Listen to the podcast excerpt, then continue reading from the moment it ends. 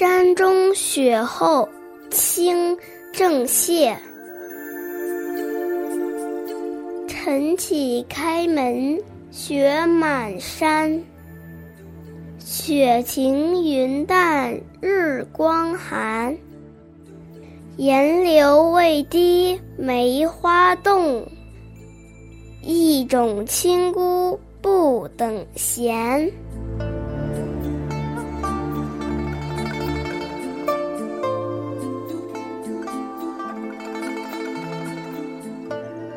郑燮就是郑板桥，出身贫寒，年轻时还曾经流浪街头卖画，有时甚至是靠乞讨度日，饱尝人间的辛酸。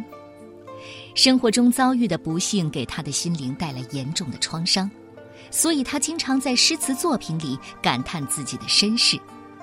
这山中雪后，就是他在大雪之后触景生情，又想起自己苦难的身世而写下的诗。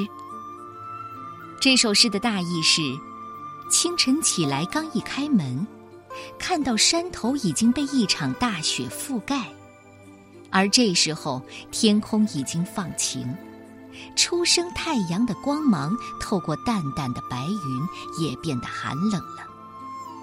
房檐的积雪还没有开始融化，院子里的梅花枝条仍然被冰雪凝冻着。这清冷孤寂的气氛是多么的不同寻常啊！前两句是雪后大地银装素裹，旭日东升，云彩清淡，天寒地冻的景象；第三句岩流未滴和梅花冻，则是突出了天气的寒冷；最后一句的清孤不等闲，突出梅花坚强不屈的性格。这是郑板桥托物言志的诗。含蓄地表明自己清高坚韧的性格和洁身自好的品质。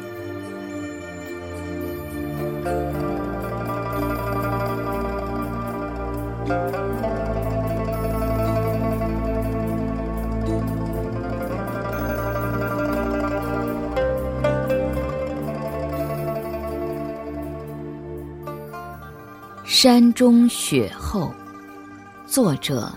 清，郑燮。